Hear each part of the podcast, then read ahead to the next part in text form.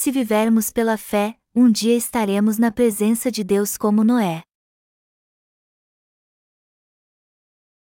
Hebreus 11, 6 e 7 De fato, sem fé é impossível agradar a Deus, porquanto é necessário que aquele que se aproxima de Deus creia que Ele existe e que se torna galardoador dos que o buscam. Pela fé, Noé, divinamente instruído acerca de acontecimentos que ainda não se viam e sendo temente a Deus, aparelhou uma arca para a salvação de sua casa, pela qual condenou o mundo e se tornou herdeiro da justiça que vem da fé. O pecado de um líder leva a um pecado irreversível. Nossa igreja decidiu publicar um livro sobre heresia, mas eu estou um pouco preocupado com isso. Muitas pessoas acham que Salomão foi um grande rei. E há também aqueles que não sabem que Jeroboão, que reinou na época do Antigo Testamento, foi um líder muito influente que disseminou a heresia, muito provavelmente por causa do pecado de Salomão. O pecado que Salomão cometeu foi que ele levou ídolos para Israel e fez com que o povo de Deus os adorasse. Podemos dizer com certeza então que foi o rei Salomão que avivou a adoração a ídolos em Israel. Eu não me sinto à vontade ao falar de Salomão. Salomão tinha cem esposas e concubinas, e muitas delas eram gentias. Ele errou ao tomar essas mulheres como esposas e fez de tudo para agradar aos seus deuses a fim de conquistar o coração delas. Vamos meditar um pouco sobre isso. Já que cada esposa tinha uma religião, quantos deuses então ele teria que agradar, já que muitas eram suas esposas? Algo que podemos dizer com certeza é que algumas delas escolheram adorar seus próprios deuses, e não o verdadeiro Deus, Jeová. As esposas de Salomão começaram então a se prostrar diante de imagens de paus e pedras e adorá-las elas entoavam cânticos aos seus ídolos e tudo mais, e quando ofereciam sacrifícios a eles, o rei Salomão tinha que fazer vista grossa. Suas diversas esposas levaram consigo de sua terra natal seus ídolos, acendiam incensos para eles e ofereciam sacrifícios malignos. Salomão perguntou então às suas esposas: Como é que estes ídolos respondem a vocês? No que elas responderam: Se você quer saber mesmo, acenda incenso para eles e ofereça sacrifício. Então Salomão disse: Eu só creio em Jeová. Então suas esposas começaram a manipulá-lo e disseram: Você não disse que nos ama? Se nos ama mesmo, você acenderá incenso aos deuses que adoramos. Por mais que Salomão resistisse e fosse irredutível em relação à adoração a outros deuses, suas esposas continuaram insistindo: Você não disse que nos ama? Então prove seu amor por nós adorando nossos deuses. Elas insistiram tanto que suas palavras começaram a fazer sentido para ele. E em pouco tempo o rei Salomão começou a se prostrar os ídolos de suas esposas para agradá-las. Você pode imaginar quantos ídolos havia no reino de Israel, já que ele tinha várias esposas gentias. Vamos dizer que sua primeira esposa acendia incenso ao seu ídolo e se prostrava perante ele. Mas quando a esposa mais recente via isso, ela dizia: Por que você não faz o mesmo por mim? Você tem que adorar conosco também se nos ama de verdade. E como o rei amava todas as suas rainhas, como podia rejeitar seu pedido então? E como o povo reagiu ao ver a atitude iníqua do rei? Todos eles começaram a adorar ídolos também. Nessa época o povo de Israel adotou a fé de suas rainhas e também adorou seus ídolos para agradá-las. Podemos ver então que a culpa por Israel adorar ídolos foi de Salomão. Foi ele quem levou todos os israelitas a se tornar heréticos. Mas por causa dos seus pecados, Deus disse que Jeroboão seria o rei de Israel. Salomão fez com que Israel adorasse ídolos por causa das suas esposas gentias. O povo de Israel não obedeceu ao mandamento de Deus. Era Jeová quem antes reinava sobre Israel, e também podemos dizer que os juízes também a governaram por muito tempo. Os israelitas adoravam a Deus porque seu sistema de governo durante o período dos juízes era a teocracia. Josué também foi seu líder. Só que o povo de Israel começou a rejeitar a teocracia e quis que o reino fosse governado por um rei humano. Assim, eles quiseram ser governados por um ser humano falho, e não pelo Deus perfeito. Então Deus lhes disse: Não façam isso. Se um homem falho reinar sobre vocês, ele não os ajudará quando vocês passarem por dificuldades e com toda certeza os levará à morte. Deus tentou impedi-los de cometer esse erro, mas foi inútil. E já que eles insistiam em ser governados por um homem, Deus disse a Samuel: Faça como o povo deseja e dê a eles um rei. E quem o povo escolheu para ser seu primeiro rei? Eles escolheram Saul e Samuel o confirmou como seu rei. Saul era alto e muito bonito, mais do que os outros. A Bíblia diz que sua estatura era maior do que todos em Israel. Então ele se tornou o primeiro rei de Israel. Só que a partir daí as coisas começaram a mudar e ele não obedeceu mais à palavra de Deus, não mais o adorou e começou a oferecer sacrifícios aos ídolos. Embora o povo tenha adotado o sistema monárquico, o desejo de Deus era que alguém que o adorasse governasse seu povo, mas eles escolheram Saul como rei contra a sua vontade. Por isso que as coisas que não eram permitidas durante o reinado do rei Davi passaram a ser aceitas no reinado de Salomão, seu filho. Toda a nação de Israel começou a adorar ídolos no reinado de Salomão. E por causa da idolatria do povo, Deus permitiu que o reino fosse governado por outros para castigá-los. Mas ele não fez isso enquanto Salomão estava vivo, só depois da sua morte. E ele agiu assim para cumprir a promessa que havia feito a Davi, que muito o amava. Depois da morte de Salomão, seu filho Roboão se tornou o rei. Mas Deus tirou o trono dele e o deu a um oficial de Salomão chamado Jeroboão, que não era da descendência real. Então tomou doze das onze tribos de Israel e deu a Jeroboão. Assim Israel foi dividido entre o reino do norte e o reino do sul e deixou de ser uma só nação. No reino do norte, Jeroboão substitui Deus por bezerros de ouro. E ao fazer isso, ele mudou tudo o que havia sido determinado por Deus, até a lei do sacrifício e o estatuto onde ele havia estabelecido que só os descendentes de Levi podiam ser sacerdotes. Em pouco tempo então, todas as onze tribos estavam adorando os bezerros de ouro. No início, a menor tribo do Reino do Sul, Judá, não adorou aos ídolos e se tornou herética, mas no fim cedeu a essa tradição maligna e fez o mesmo. Como é a fé dos cristãos hoje em dia? Eu fico pensando por que tantas pessoas que creem em Jesus adoram ídolos atualmente seu coração não muda e elas são desonestas. Então a pergunta que não quer calar é por que o cristianismo não conseguiu mudar o mundo. Para entendermos isso, temos que analisar como Salomão se corrompeu e alguém como Jeroboão assumiu o trono. Todos pensam que o cristianismo é apenas mais uma religião que há neste mundo, mas isso não é verdade. A verdade é que nossa fé em Deus é o que nos leva a ser salvos dos nossos pecados. Foi o homem que criou a religião nesta terra, mas a fé é o que nos leva a adorar a Deus que nos salvou do pecado ao manifestar o seu poder. Esta é a única verdade e a verdadeira fé. Religião é algo que o homem criou à parte de Deus. O cristianismo não foi criado pelo homem. Na verdade, é ele que traz luz à verdade da salvação que Deus nos deu através da remissão de pecados. Deus criou este mundo e nos deu o Evangelho da água e do Espírito para nos salvar, já que nós, criados conforme a sua imagem e semelhança, caímos em tentação e pecamos. O Deus que nos criou nos aceita como seu povo então quando conhecemos o Evangelho da água e do Espírito e cremos nele. Sendo assim, temos que pregar esta palavra e explicar como os pecados de Salomão levou o povo à heresia o povo de Israel se tornou herético porque Salomão e Jeroboão adoraram ídolos. Do mesmo modo, há muitos heréticos no cristianismo atual que adoram ídolos porque possuem a mesma fé de Salomão.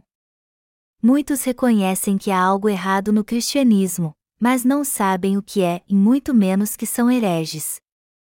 Os cristãos precisam conhecer o Evangelho da água e do Espírito para ter um encontro com o Deus da verdade. E quando eles conhecerem o verdadeiro Evangelho que salva de um modo perfeito, no começo ficarão confusos, mas ainda assim devem rejeitar tudo o que aprenderam até agora. Vemos aqui que até nós que somos justos podemos nos desviar do caminho certo. Como podemos ver na vida de fé de Salomão, muitos líderes do cristianismo atual são seguidores da religião dos ídolos. E por fazer o que é mal, eles também serão amaldiçoados. No fim, eles tentarão conhecer o evangelho da água e do espírito, mas serão destruídos. O que eles precisam então é reconhecer sua maldade, pois o que tem que ser dito tem que ser dito. Se todos os cristãos no mundo inteiro não conhecerem o Evangelho da água e do Espírito e não crerem nele, eles jamais poderão diferenciar sua fé errada da fé correta. As pessoas precisam entender que está tudo errado na sua vida espiritual.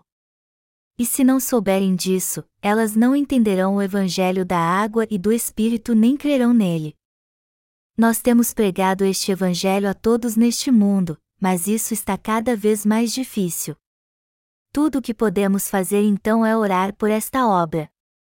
Temos que orar a Deus para que Ele salve aqueles que fazem parte da religião dos ídolos.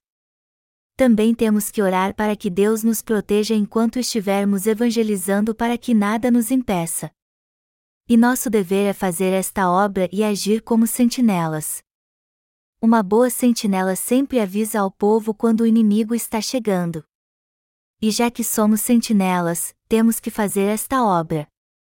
Se uma sentinela subir na torre de vigia, vir o inimigo chegando, mas ficar com medo e não avisar o povo, eles conseguirão invadir a cidade e matarão a todos. Quem então vai ser culpado por este crime? A sentinela, com toda certeza.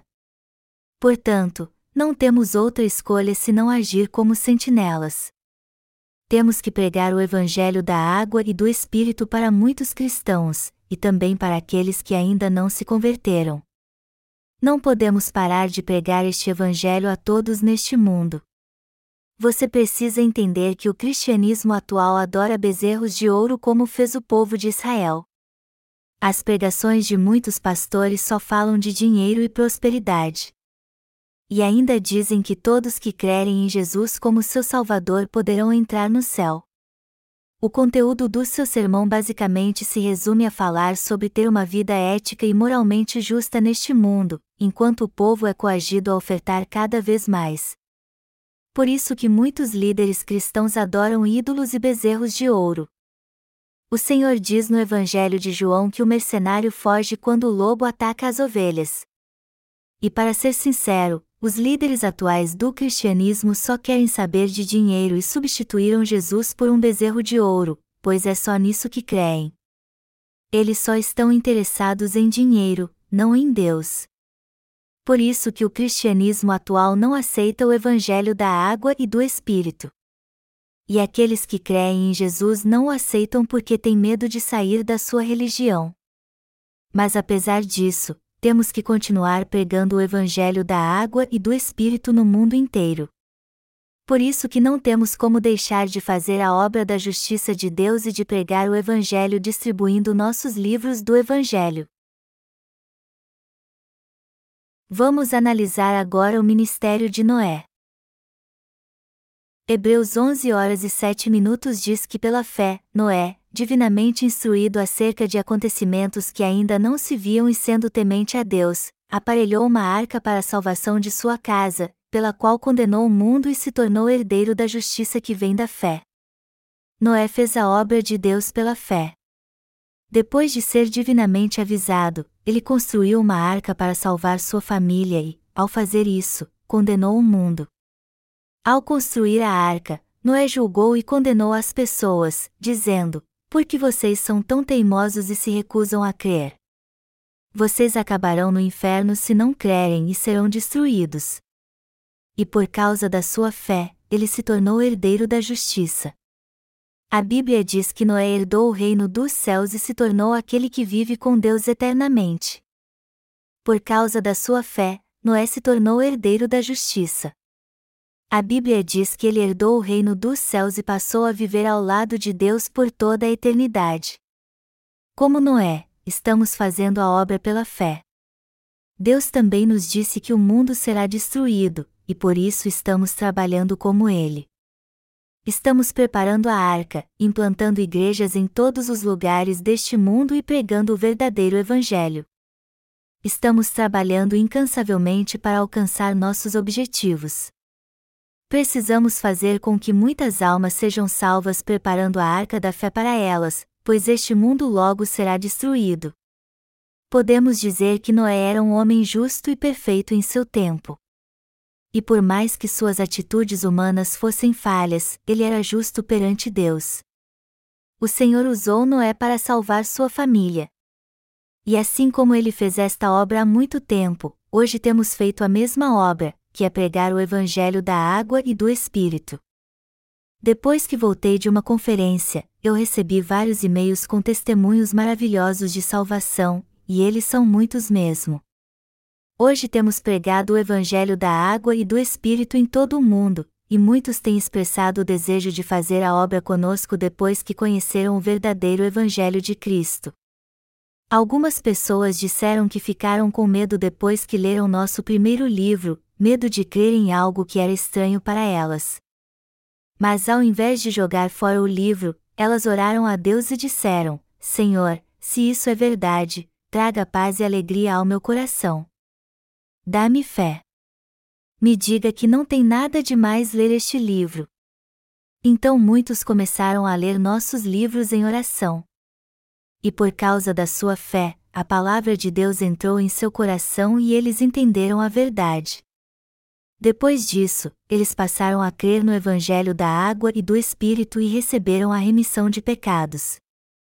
Em seu testemunho, eles disseram que estão muito gratos por conhecer o Evangelho que os salvou de uma forma perfeita. No entanto, há muitos que não entendem como é diferente o Evangelho da água e do Espírito que estamos pregando. Irmãos, se não crermos neste Evangelho, o cristianismo não passará de mais uma das religiões deste mundo, como o budismo. Se os cristãos não crerem no Evangelho da água e do Espírito, que diferença haverá entre eles e os religiosos deste mundo?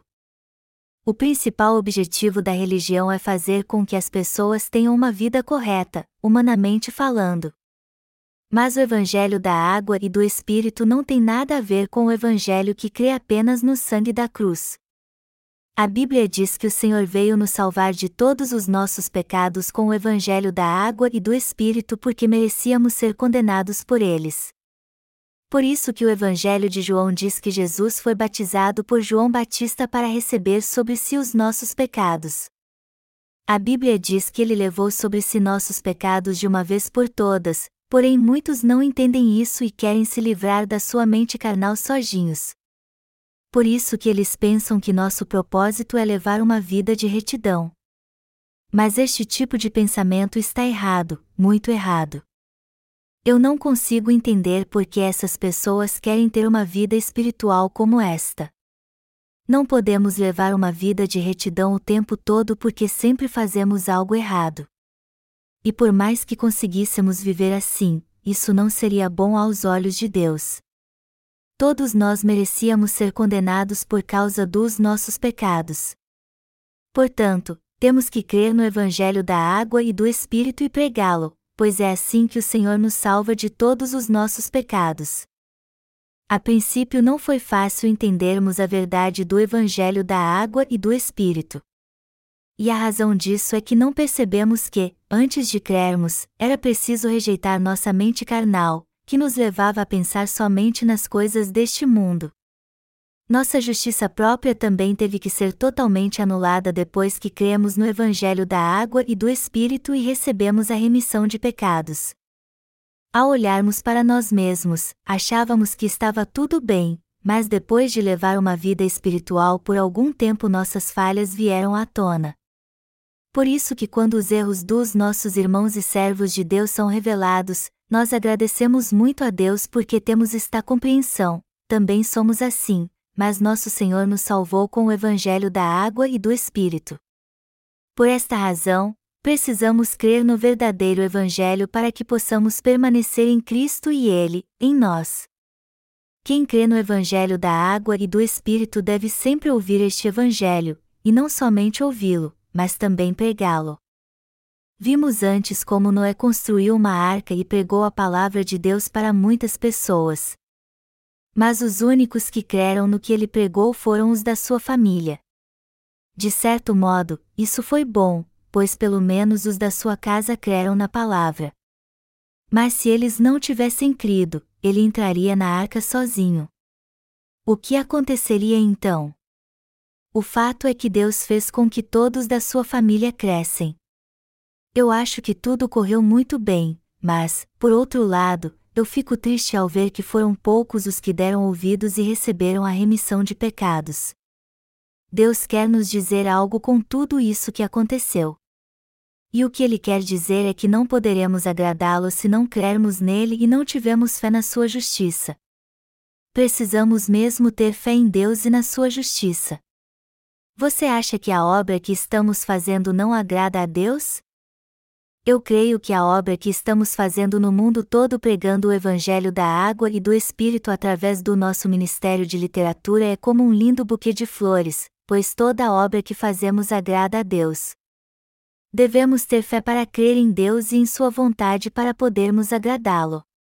Portanto, cremos em Deus e em Sua palavra escrita. Eu creio que Ele nos ajudará quando fizermos aquilo que o agrada. O Senhor guia a nós que cremos no Evangelho da água e do Espírito. O Senhor abençoa a nós que pregamos o Evangelho da água e do Espírito. E temos esperança quando fazemos as obras que agradam a Ele. Esperamos que Ele nos faça prosperar em todas as coisas e temos tal expectativa porque Ele realmente nos ama. Eu sou muito grato. Eu sou muito grato a Deus. Sou grato por termos nascido de novo, por podermos pregar o Evangelho da água e do Espírito, e por Ele ter confiado esta obra a nós. Tudo o que fazíamos antes de nascermos de novo não tinha sentido algum, mas sou grato porque agora estamos fazendo algo na vida que realmente vale a pena por causa de Deus. Se eu não fizesse esta obra e servisse ao Evangelho da água e do Espírito, tudo o que fizesse neste mundo não teria valor algum. E que esperança eu teria se acontecesse isso?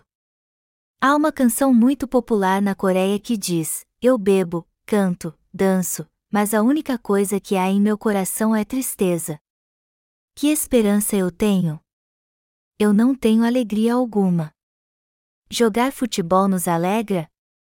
Isso pode até ser divertido, mas ainda fica um vazio depois que o jogo acaba. Você ficaria feliz se ganhasse o jogo?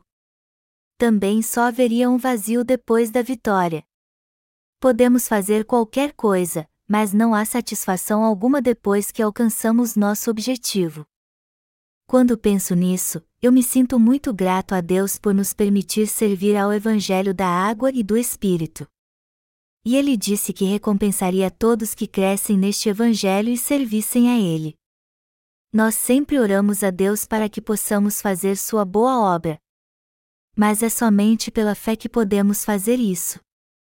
Acabamos de fazer um resumo da vida de Noé conforme descrita na Palavra de Deus, e podemos dizer que também somos herdeiros da fé, pois somos um povo que vive com Deus. As Escrituras dizem que Noé condenou a todos neste mundo. Isso quer dizer que ele revelou seus pecados e os condenou, dizendo: Sua fé está toda errada. Porque vocês não creem na palavra da justiça de Deus vocês estão redondamente enganados. Podemos dizer que, de certo modo, também somos como Noé. Então Deus quer abençoar a obra que estamos fazendo. Por isso que eu quero que vocês sejam gratos a Ele pela obra que estamos fazendo pela fé.